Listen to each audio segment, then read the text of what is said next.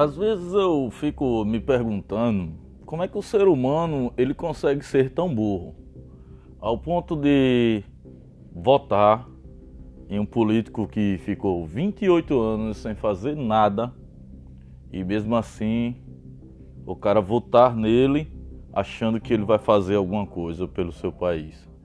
É, às vezes eu fico me perguntando como é que uma pessoa consegue, além de votar, apoiar um político que não está nem aí para ele, só pensa na própria família. Às vezes eu fico me perguntando a que ponto um ser humano chega a brigar e, e sair até na mão, né, no tapa, na porrada com outra pessoa para defender um político que quer que ele morra. Isso mesmo, quer que ele morra.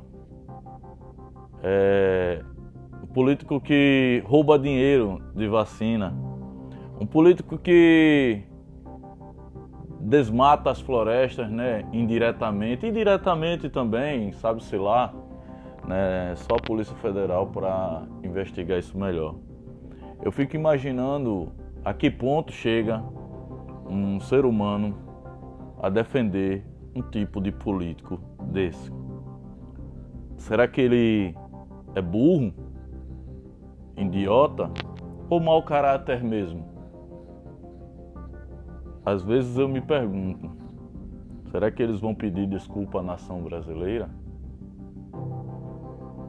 Vamos ver, né?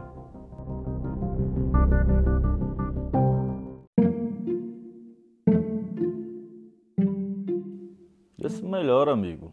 Mude sua vida, tá bom? É ele não tá nem aí para você.